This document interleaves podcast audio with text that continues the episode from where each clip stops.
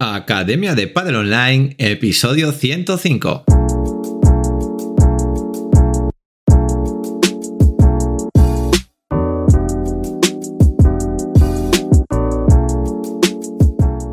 Hola a todos y todas, soy Jaime Barral y os doy la bienvenida una semana más a la Academia de Padel Online, el programa de podcast para entrenadores y gestores de padel.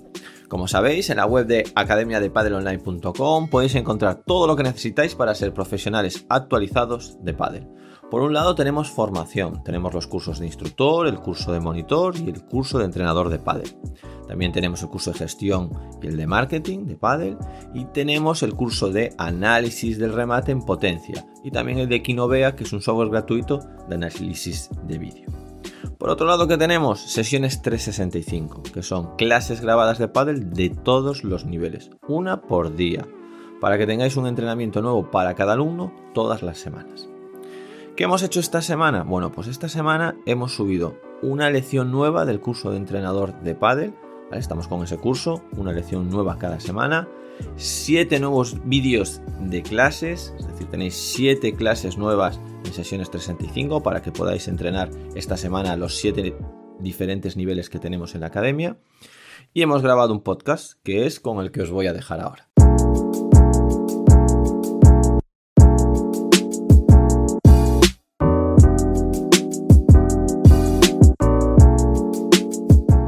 A ver en el monográfico un modelo de juego que es el ofensivo total. Bueno, este modelo de juego es el más querido, el más famoso. Cuando yo recuerdo la época eh, que Velasteguín y Juan Martín Díaz lo ganaban todo y todo el mundo, pues bueno, una época que Juan Martín Díaz pues estaba lo valoraba más que Fernando Velasteguín. Y bueno, el tiempo ha puesto eh, a Fernando Velasteguín como el, jugador, el mejor jugador de la historia y en aquel momento no era tan valorado, o sea, era muy valorado, está claro, Velasteguín, en una época, ¿eh? no siempre.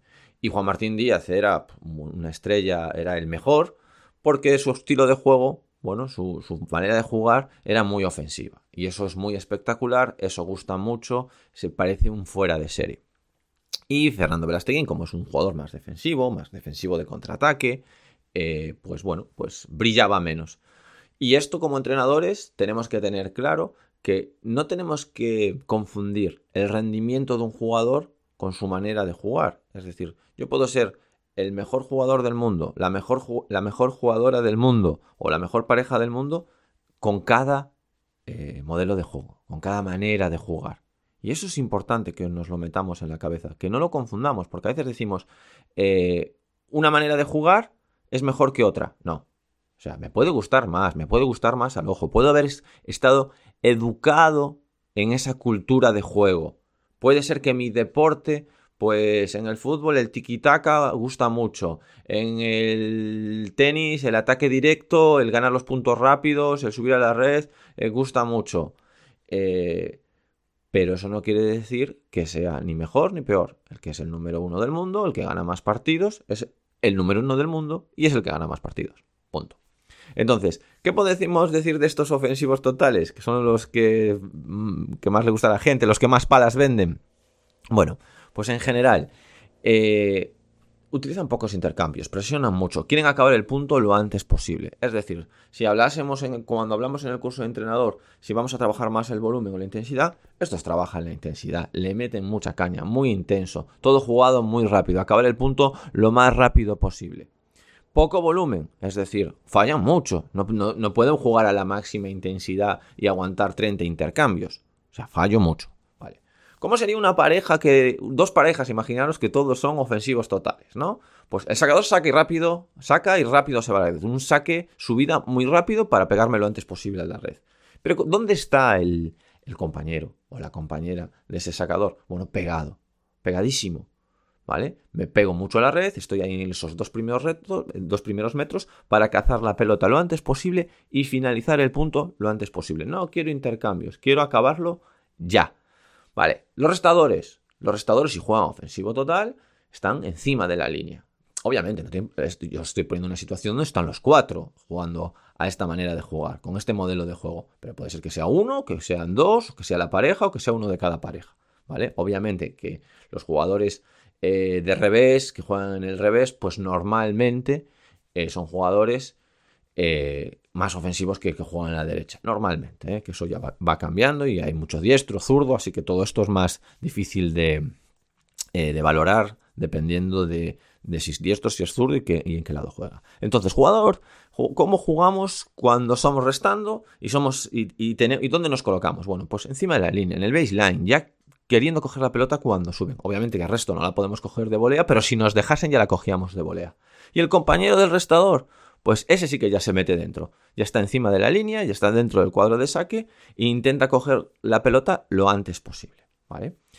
Estamos en el fondo, ¿cómo jugamos? Bueno, intensidad, mucho ritmo, pocas paredes, muy importante, pocas paredes. Estos jugadores no quieren dejar ir la pelota a la pared, no quieren que la pelota empiece a circular lento, no, no es como los como otros modelos de juego más defensivos, defensivo total, defensivo de contraataque, bueno, que necesitamos tiempo porque queremos llegar el punto a un lleguemos a llevar los puntos a mucho peloteo, a alto volumen porque fallamos menos que el rival. No, aquí fallamos más que el rival, por lo tanto queremos ser buenos en esa primera parte del punto. Queremos que los puntos acaben rápido. Sabemos que nuestro porcentaje de puntos acabados en esos dos tres intercambios se los suele llevar nuestra pareja. Entonces, eh, ya las intento coger de volea, ya intento ganar la red lo antes posible, voy muy rápido. Esa transición red, imaginaros, típico jugador de fondo eh, ofensivo total, eh, te resta una chiquita, se te mete en la volea, te, hace globo ya de volea y se lleva a la red y te coge la red. Muy rápido. En dos, tres golpes, en, dos golpes te coge, te coge la red. Llega a la red. Bueno, obviamente no se pone en la la zona roja, ¿no? Dividimos el cuadro saque en tres zonas, verde, naranja, roja. No está de mitad de cuadro de fondo para atrás metiendo pelotas. No está ahí solo construyendo, no. La tendencia es ir a pegarse, a acabarle el punto lo antes posible, a meterse ahí, si le viene rápida, hacer una dejada, si le viene un poco más flotada, pegarla, sacarla por tres, traérsela. Bueno, intenta finalizar lo antes posible. Sacrifica el pegarse a la red, el tener tiempo por ganar en espacio, ¿vale? ¿Y qué pasa cuando me, echan para atrás? Claro, estoy, este jugador, esta jugadora está tan pegado a la red y no domina mucho el arte del fondo, el arte, bueno, domina el arte del fondo de presionar, pero no domina el arte del fondo de hacer passings, de las bajadas de pared, de, sacar paredes difíciles. Entonces, normalmente en cuanto le aprietan un poco, y aparte están muy pegados a la red, tienen que hacer una transición fondo de muchos metros, ponen la pelota dentro. Entonces, no son grandes eh, contraatacadores, no hacen buenas salidas de paredes, no salen de remate de fondo. En general, bueno, pues mantienen la pelota dentro y ya se vuelven a meter a presionar, ¿vale? Para volver a ganar la red. Si hubiéramos de qué principios del juego dominan, cuando están en el fondo es la presión, presionar, y cuando están en la red, finalizar, ¿vale? Hablando del volumen y de la intensidad, bueno, pues es el modelo de juego que menos volumen tiene, ¿vale? Es, la antítesis del defensivo total, es este ofensivo total, tiene un volumen de juego muy bajo, ¿vale? Y, el, y la intensidad muy alta, ¿vale? Justo al revés del defensivo total, que tenía un volumen muy alto y una intensidad baja. Pues él tiene un volumen muy bajo y una intensidad muy, muy alta. ¿Y qué tenemos que dominar si queremos eh, jugar de esta manera? Bueno, pues cuando estamos en el fondo tenemos que ser capaz de jugar muy rápido, con mucha tensión, tirar pelotas rápidas, a buen ritmo de juego, es decir, cuando la pelota va y viene muy rápido, eso tiene que ser nuestra salsa. No puede ser que la pelota vaya y venga muy rápido y me atrape, me dificulte. Ser capaz de jugar de fondo sin, de volea, ser capaz de hacer voleas de fondo, mucho eh, bote pronto, mucho contrabote, es decir, la pelota bote ya la cojo subiendo, cerca del bote o ya subiendo, no espero a que haga la parábola y baje, y menos espero a que me haga paredes y salgo, porque a esto les, así le doy tiempo al rival, mucha presión, es decir, tengo que ser, eh, estar muy rápido para en cuanto vea que la pelota viene flotada, presionar y ya meterme. Y en la red, bueno, pues en la red dominar el arte que a todo el mundo le gusta. Tener mucha facilidad para sacar pelotas por 4, tener mucha facilidad para sacar pelota por 3, en cuanto tengo una oportunidad de que estoy pegado, la pelota me viene tenso, sacar muchas dejadas, traérsela con facilidad, eh, entre todo esto engañar muy bien, saber hacer fintas, muy buenas víboras, saber cruzarme, saber ver la oportunidad de me cruzo y así tengo una bola fácil para, para rematarla, o me cruzo porque eh, se la quieren jugar a mi compañero y yo juego por delante y yo me cruzo, me pego muy bien, hago muchos engaños. El arte del engaño del jugador ofensivo es muy bueno. ¿Por qué? Porque juega a caro cruz. Entonces, el engañar al rival, meterle esa presión cuando tiene que eh, pegar la pelota, pues es muy importante. Porque si va por donde yo quiero, que es cara, la gano. Si va por donde no quería yo, es cruz y la gana él. Por lo tanto, es muy importante.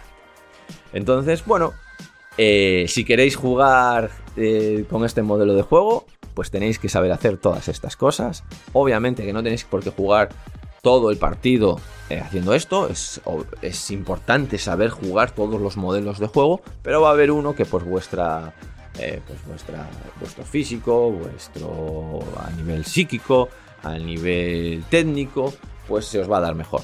Y si se os da mejor este, pues a jugar mucho con este, este modelo de juego. Bueno, entrenadores y entrenadoras, espero que os haya gustado el monográfico de esta semana. Nos vemos la semana que viene con otro podcast. Adiós.